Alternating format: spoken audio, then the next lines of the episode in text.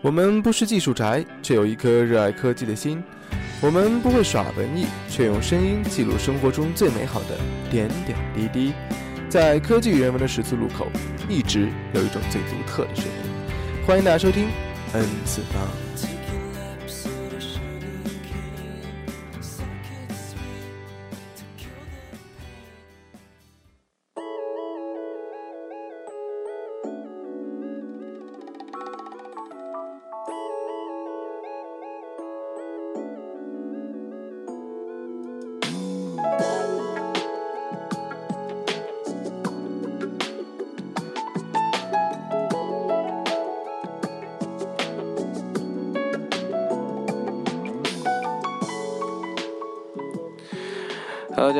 收听第四十九期的次方，我是 Roger 啊，好久好久不见了，我自己坐在这个设备前面都有一种，就是有一种比较陌生的感觉啊。这个掐指头算一算，也有三个多月没有更新了吧？嗯，中间感谢听众在微博上，在那个励志平台上催我们更新节目，啊嗯。那个今天终于回来了啊！先跟大家打个招呼。那么，呃，今天节目里面只有这一个人，因为大家都放假了，小伙伴们都回家了，所以在接下来几期节目里面呢，可能只有我一个人跟大家来来来聊一聊，呃，数码科技方面的一些一些东西。那么在今天这期节目里面呢，我们主要聊一聊就是刚刚在美国拉斯维加斯结束的这个国际消费电子展上啊发布的一些手机啊，还有其他一些嗯科技类的产品。那么首先先说一下这三个月到底去去干嘛了哈？如果说大家关注我的微博或者关注我们，应该是我的微博上，大家可能知道我就是在考研究生嘛。那么那个。我申请的是国外研究生啊。刚刚在微博上有听众说啊，你考研结束了，那个可以做节目了吧？我想在这边先声明一下，我考的不是国内研究生啊。那么，呃，当时就是准备升学校。那么，如果说有类似经历同学肯定知道，升国外研究生的话，要就是写各种，比如说。呃，自我陈述啊，包括其他的一些履历啊，各种都是需要去去写、去完善的。那么当时这三个月里面，主要干的就是这么一件事情。当然还有其他，比如说，呃，写完了之后，那么你需要递交申请，然后需要各种 follow up。呃，同时这个上课了嘛，然后呃要准备上课。我们这学期又特别短。然后上课时候又要准备考试，然后包括就是在呃研究生，就是需要各种，比如说语言成绩啊，或者 GMAT，或者同学考 GRE 的成绩，对不对？那么在这阵子也需要去考这个，考了一次不好再考第二次嘛，所以说就今年考了考了好几次语言测试啊，其他类的，所以主要是这三部分占据了三个月特别多的时间。那么后来陆陆续续的 offer 都收到了，那么终于期末考试考完了，然后论文也开头也写好了。那么终于有时间可以静下心来跟大家来，就是关注一下科技这方面的消息。我微博里面，我微博现在不更新了嘛，但是主要我自己的微博不怎么更新啊，但主要是以看为主。那么我当时有分栏，里面有个 technology，是我专门这么一栏，我几乎就就很少会点进去看。现在，所以，呃，就是闲下来之后。点进去看会发现啊，感觉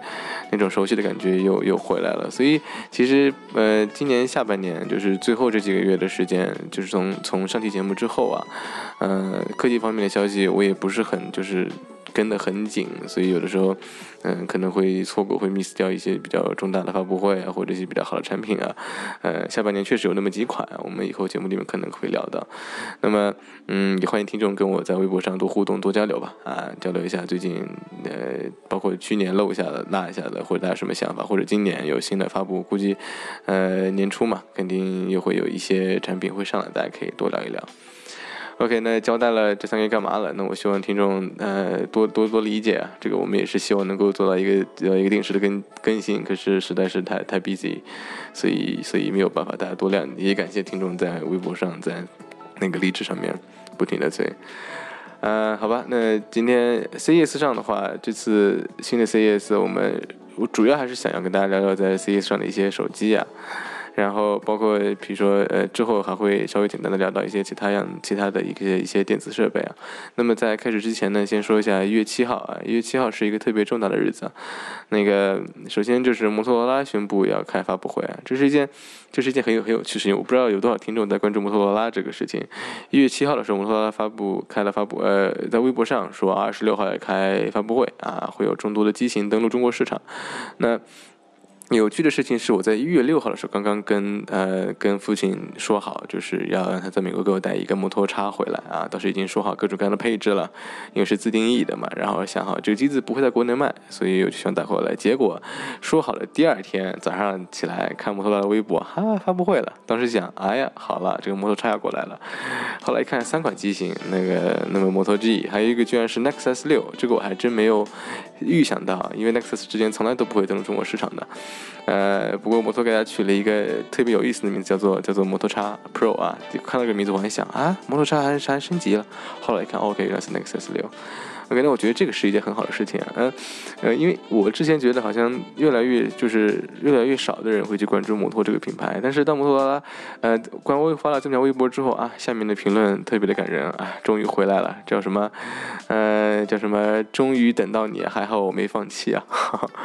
真的，我当时在官官微也转了这条微博，看到真的是要泪崩的感觉。那么我觉得这个机子还是很很赞的，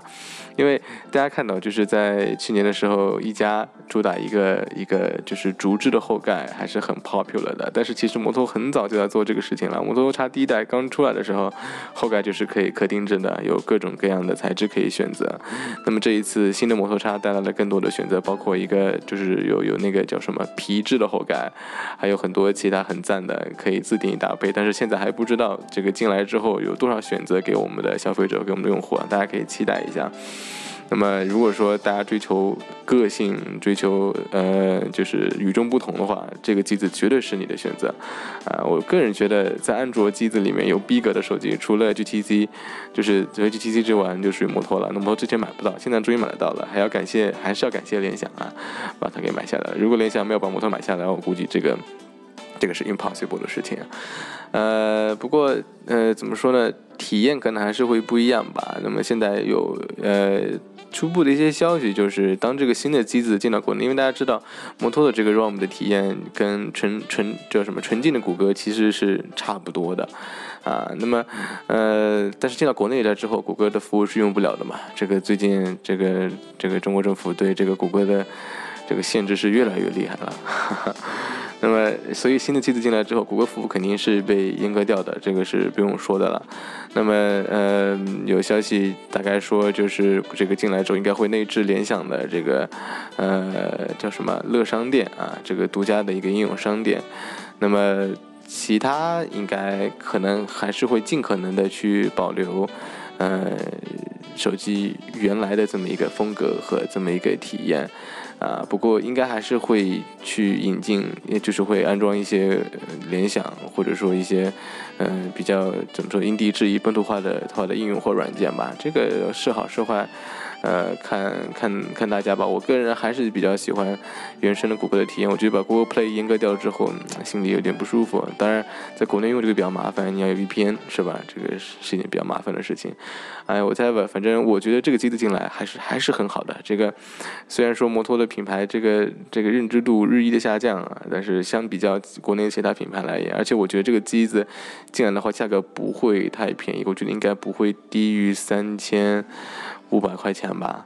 但是对于那些中高端的用户，对于那些很有想法、很有主见的用户，我觉得这个机子在安卓的行列里面绝对是你很好的一个选择。而且过行了之后，我觉得不用担心水货的各种各样的问题了，对不对？啊，OK，那么这个是一月七号一件比较让人振奋人人心的事情，也是一件让我觉得比较开心的事情，就是摩托罗拉终于要。要回来了，Welcome back，Hello Moto。那么第二个事情就是，N One 召开了发布会啊，Sorry，诺基亚召开了发布会，发布了那个那个诺基亚的平板的安卓平板 N One 呢。那么这个平板价格 very 啊 reasonable，一千五百九十九块钱啊，很长得很棒，我觉得很棒。我觉得这个在安卓平板这么混乱的年代，我觉得这个平板感觉还是不错。虽然说有听众在微博里面留言说长得跟 iPad 新的 iPad 是几乎是一模一样啊。这个确实感觉设计上或许有借鉴的意义，但是本身我觉得还是很不错的。那么，嗯，怎么说呢？可能这场发布会更多的是关注诺基亚的命运，就是经历了如此坎坷的命运之后，推出了这么一块平板，觉得还是很有意义的吧。情情怀的因素更多的。更多的在里面，抛开它的配置不讲，配置其实也还是不错的，也还是我觉得还是，呃，很赞的一个配置。大家有兴趣的可以去去关注一下。所以，呃，怎么说呢？诺基亚带着这么一个就是价格。价格诚意满满的平板来国内，而且据说，呃，因为它是在线销售嘛，一出来就售罄了，我觉得还是还是很 nice 的。所以大家要是对于安卓平板有需求，或者对于诺基亚这个品牌，呃，怎么说呢，有怀旧之情在里面，然后。想要去体验一下不一样的安卓平板的话，可以感受一下，因为这个平板搭载了诺基亚自家的 Nokia Z Launcher 啊，好像还是挺挺简洁，挺，呃，怎么说呢，就是没有像其他安卓那么的臃肿或者说烦躁，个人还是。还是比较喜欢的，而且配置也不低啊！大家可以，主要是价格一千五百九十九块钱，特别特别的诚意。我觉得对于感觉设计感还是不错的这么一个机子来说，又是诺基亚出品，大家不用怕它会摔坏，所以也是有兴趣的听众或者说用户可以去关注一下。OK，那么在聊这个 CES 二零五之前呢，我们先说这么两件事情，我觉得还是这是很很棒，最近值得关注的。那么，呃，说到这次 CES 的话，嗯，怎么说呢？感觉这次 CES 上手机并不是主题啊。大家也发现有这么一个趋势，就是，嗯，越来越多的就是大品牌，比如说三星啊、HTC 啊。呃，会选择就是自己独立的召开发布会，去发布今年当家旗旗舰。虽然说索尼来了 CES，但是也没有发布大家期待的，比如说 Z4 是吧？那么，但是还是还是有很多怎么说呢？可以看的点吧。比如说这一次，呃，众多国产厂商都带着自家的旗舰机型来到了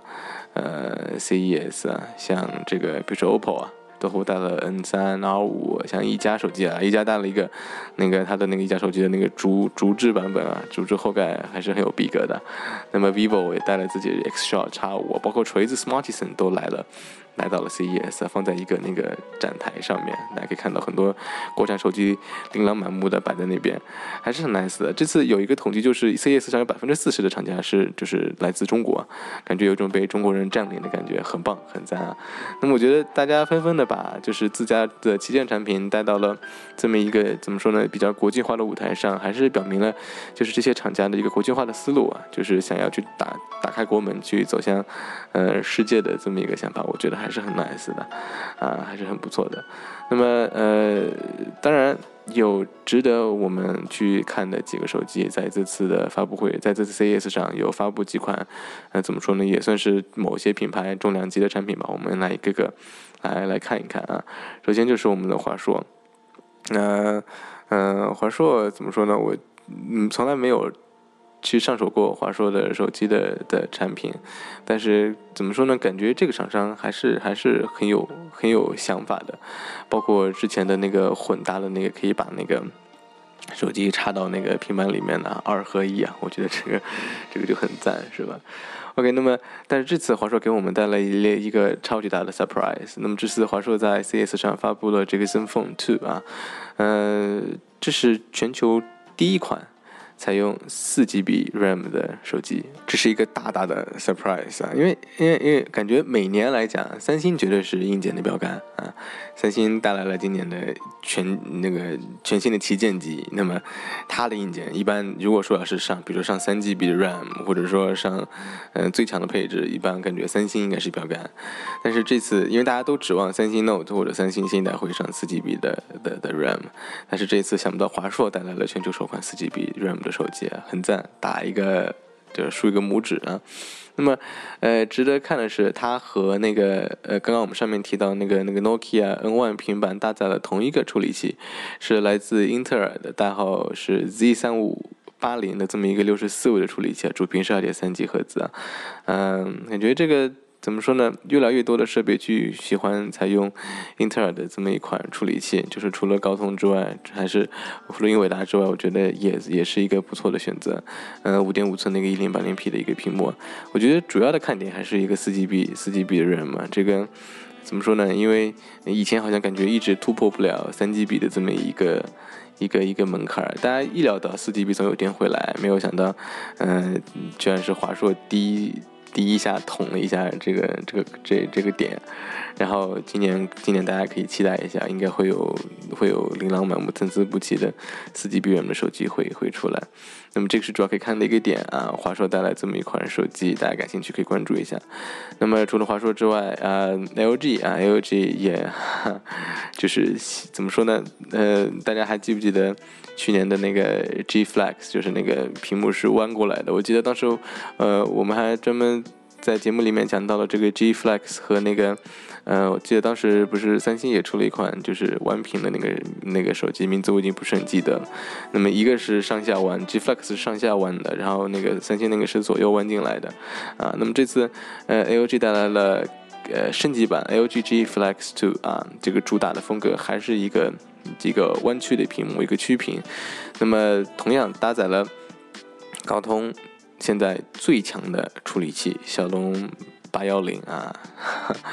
终于它应该是全球第一款搭载八幺零的，就是除了高通自家的工程机之外，一个全球第一款搭载了八幺零呃处理器的呃量要量产的手机啊。那么它有一个很很嗯。怎么说呢？很神奇的，就是有个后盖后盖的有一个自愈的一个设计啊，没有很仔细去了解，好像还蛮蛮赞的。就是你可能小小的划痕，它自己会修复啊那一种。那么也是一个五点五寸一零八零 P 的一个屏幕。那么好像现在当家旗舰机你不上五寸，大家都都不好意思说是旗舰了，是吧？呃，至于曲屏的意义是什么？可能你打电话的时候更加贴合你的脸吧，包括你放到。呃，屁股上的时候，可能你后口袋里放着，你坐下去的时候不那么容易压弯吧？你看大家最近这个 iPhone 六 Plus 这个弯来弯去是吧，闹得那么凶。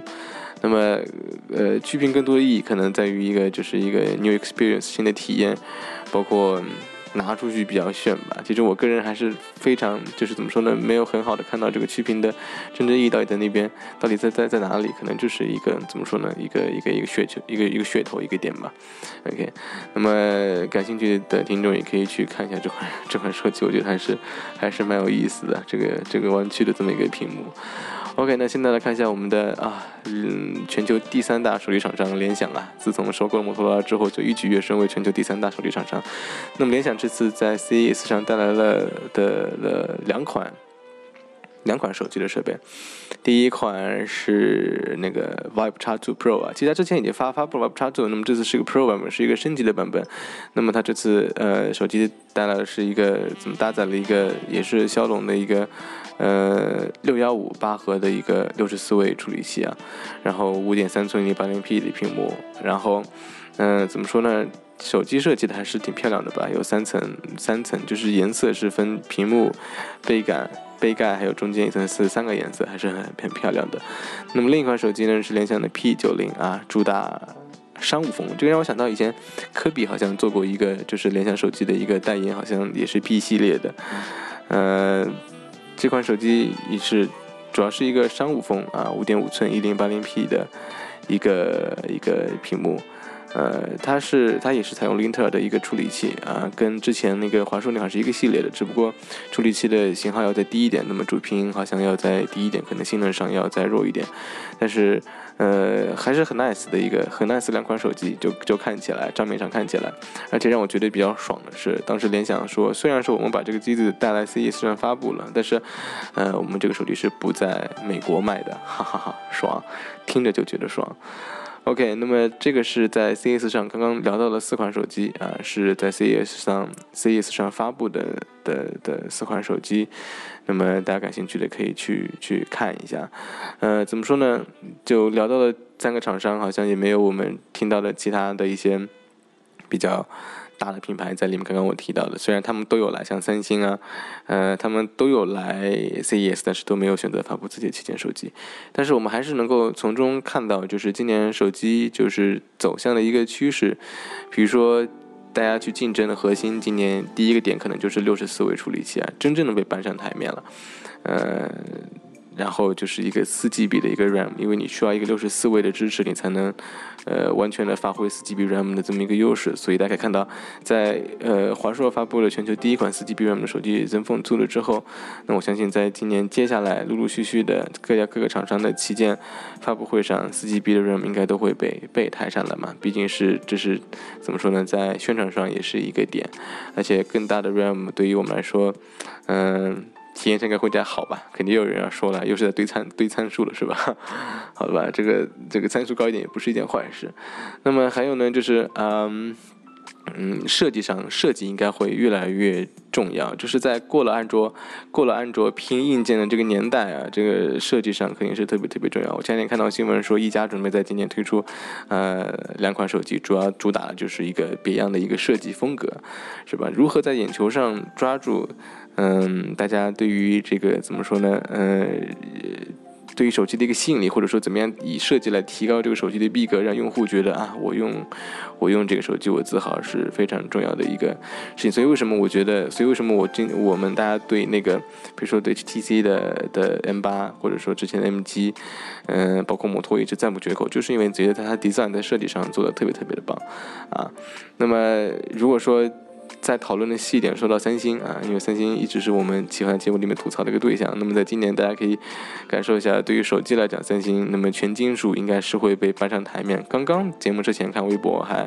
看到，呃，三星发布了全金属的的智能手机 A7，好像是这个型号，全金属的啊。那么感觉今年三星的 S 呃六，OK S 六到到六了，Note 呃 Five，我觉得。应该可能就是会用上全金属的这么一个机身，那么对于这个 TouchWiz 的这个全新的 UI 的设计啊。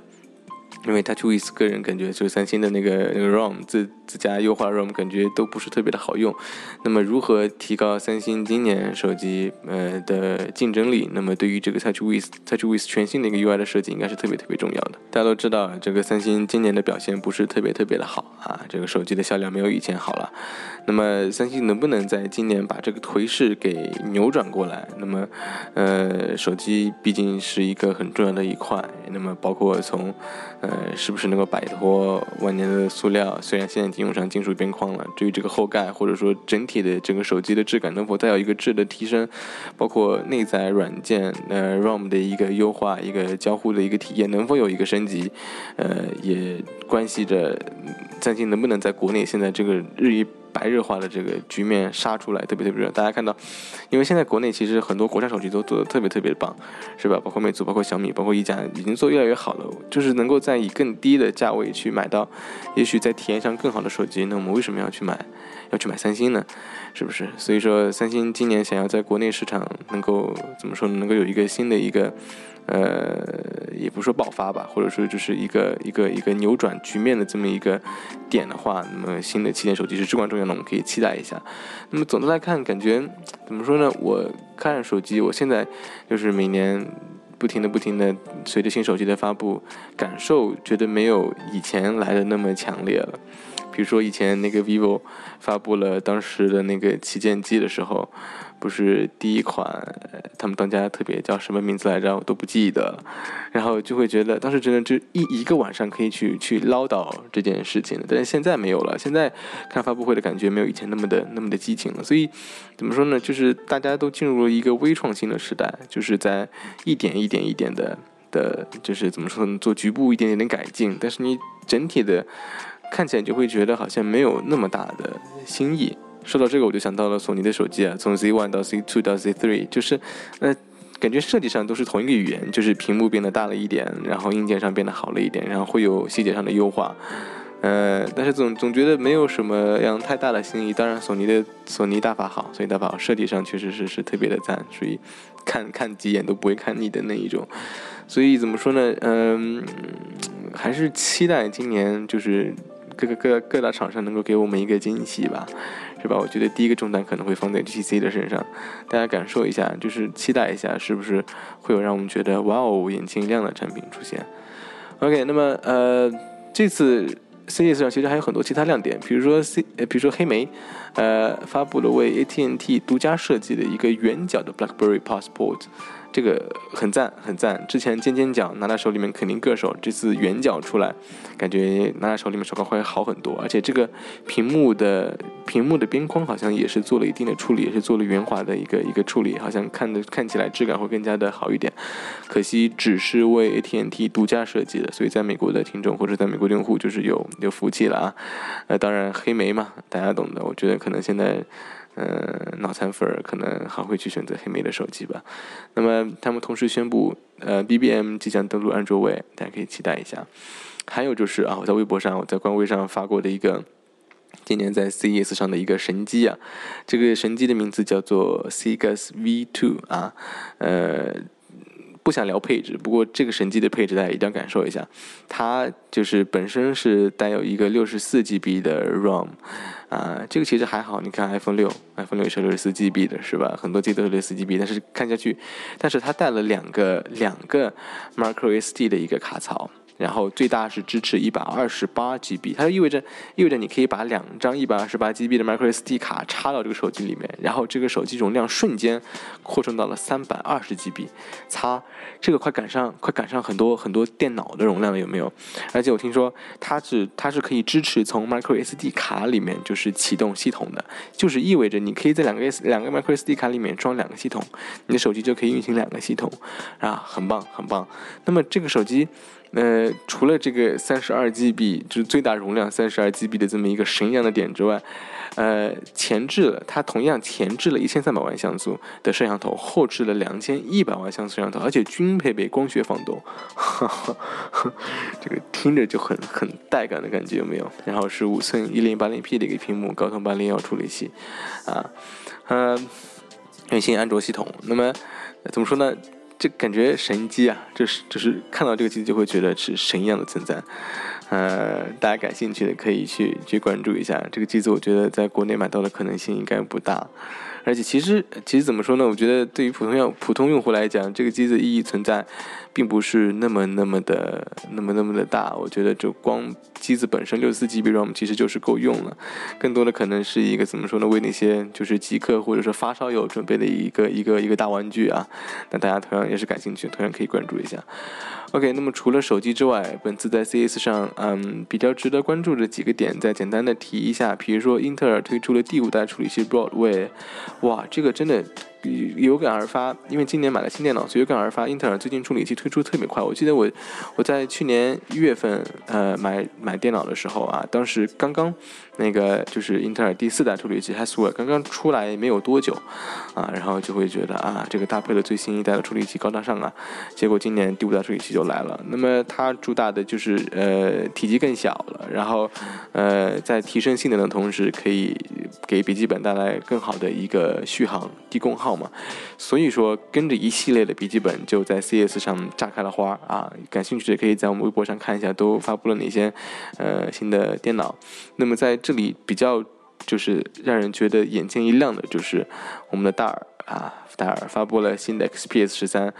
嗯，个人觉得，当索尼不再做那个 VIO 做电脑了之后，我觉得好像。嗯，在设计上，就是 Windows 设计上比较有追求的感觉，就是就是就是戴尔了。那么这次为什么要说这个笔记本呢？如果知道的朋友肯定会知道啊，因为它是全球首款，也是唯一一个配有微边框设计的笔记本。这个。我说到微边框是个什么概念呢？就是它那个边框特别特别的薄。如果说用我们呃手机上的话来讲，可能就是它的屏占比屏占比比较高吧。然后边框特别薄，就是你如果看到真机图片，你会觉得特别特别的震撼。如果没看到过，可以去我们官微看一看啊。它实现了就是在在十一寸的一个机身中塞进了一块十三英寸的这么一个一个显示屏啊。哇，大家可以想象一下，这个屏幕屏占比是要做到多好，或者边框是要做到多薄，才能出现这么一个一个效果。那么同时支持三二零零乘一八零零的一个超高的分辨率。我个人倒，我个人倒觉得这么高的分辨率没有什么需求，没有什么就是大的需求点。第一就是分辨率高了，你这个呃续航肯定会会会会就。是减弱嘛。第二就是，呃，Windows 现在对于高分辨率的支持并不是特别特别的好，所以我个人觉得大家在买电脑的时候，或者是有这样的选择时候，我觉得一零八零 P 其实够了，二 K 我觉得觉得觉得已经已经冲顶了。对于如此超高分辨率，我觉得如果说没有不是比如说不是专业的需求的话，我觉得可以略过。我也去戴尔的一个官网看了一下，这个机子如果你是选择一零八零 P 的话，是没有触摸的一个功能的，你只有选择这个超高分辨率才能有触摸的功能，而且呃。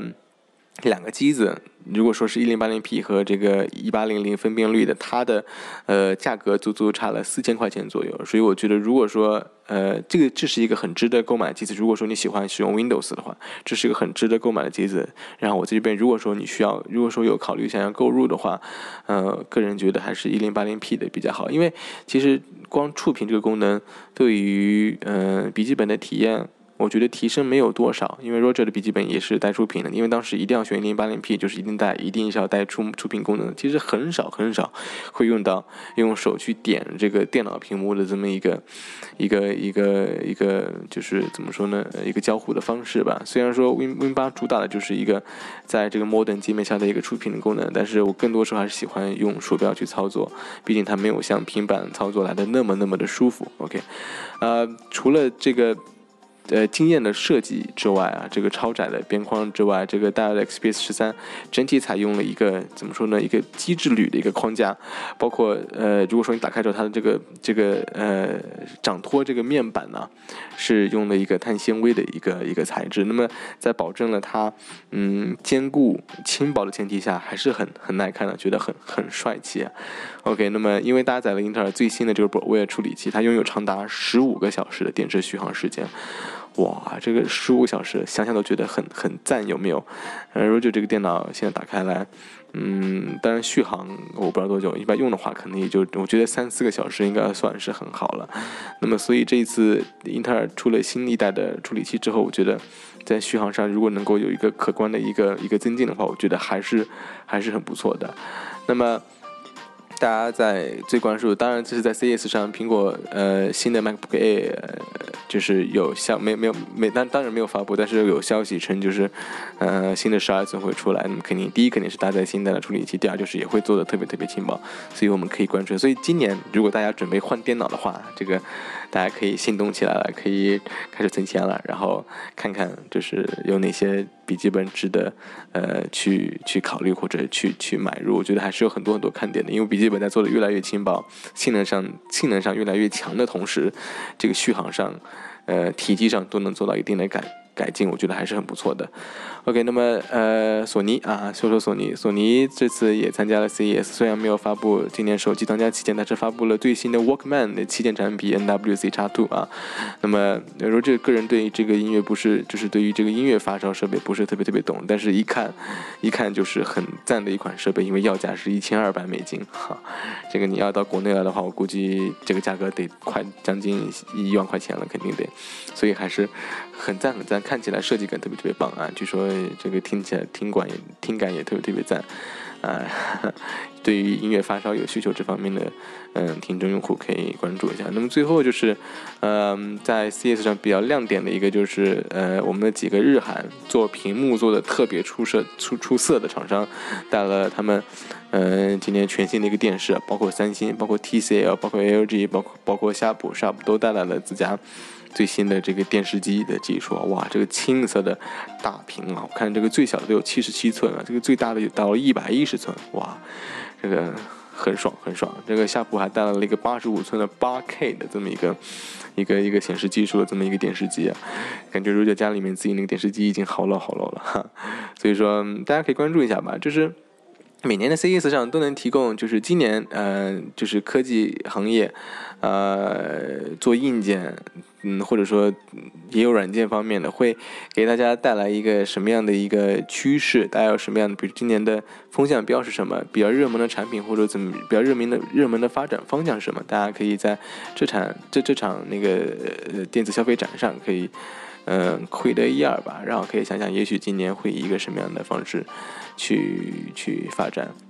OK，那今天关于我们 CES 大概就聊这么多啊。那么，嗯，接下来陆陆续续的会有其他一些呃节目的更新吧，啊，然后各个平台也会慢慢慢开始维护起来。大家有什么想法或者意见的话，都可以直接在微博上呃跟我们留言，或者关注我们的呃微信公共平台，我们微博 s n 次方播客，然后微微信公共平台是 n 二零一三七七 s，大家都可以关注一下。有什么想法或者问题，可以直接留言给我啊。那我之前可能没有时间去回你们，因为我看到很多很多听众、很多用户都是直接在上面留言，呃问我们，然后我就是没有来的时间，没有没有来得及时间去。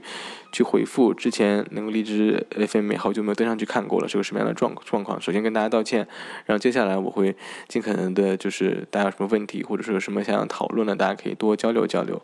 然后，嗯嗯。接下来的话就尽量保持一个定期的更新吧，然后最后就是想要呃跟所有的听众或者说听我们节目的帮一个忙，就是我想问一下大家，所有听我们的节目的有没有呃就是在华为或者说在伦敦大伦敦大学学院读书的同学，或者说拿到了这两个 offer 的同学啊，如果有的话可以呃联系我一下，因为我现在在纠结去选哪一个学校比较好，因为都是很 nice university，所以大家要是有。就是略知一二的，或者说有在里面读的，或者拿到 offer 的，有什么想法都可以跟我联系，可以直接呃关注我们的微博或者关注我的微博啊，然后来来聊一聊关于这个的这个的想法，因为我现在很纠结在选哪所学校，嗯，大家有什么想法或者意见都可以跟我说。OK，那么今天嗯。关于这期节目就先到这里吧，谢谢大家的关注，好久没有更新了，今天第一天回来做节目，之前那种感觉有一点缺失，慢慢慢慢慢应该会会找回来，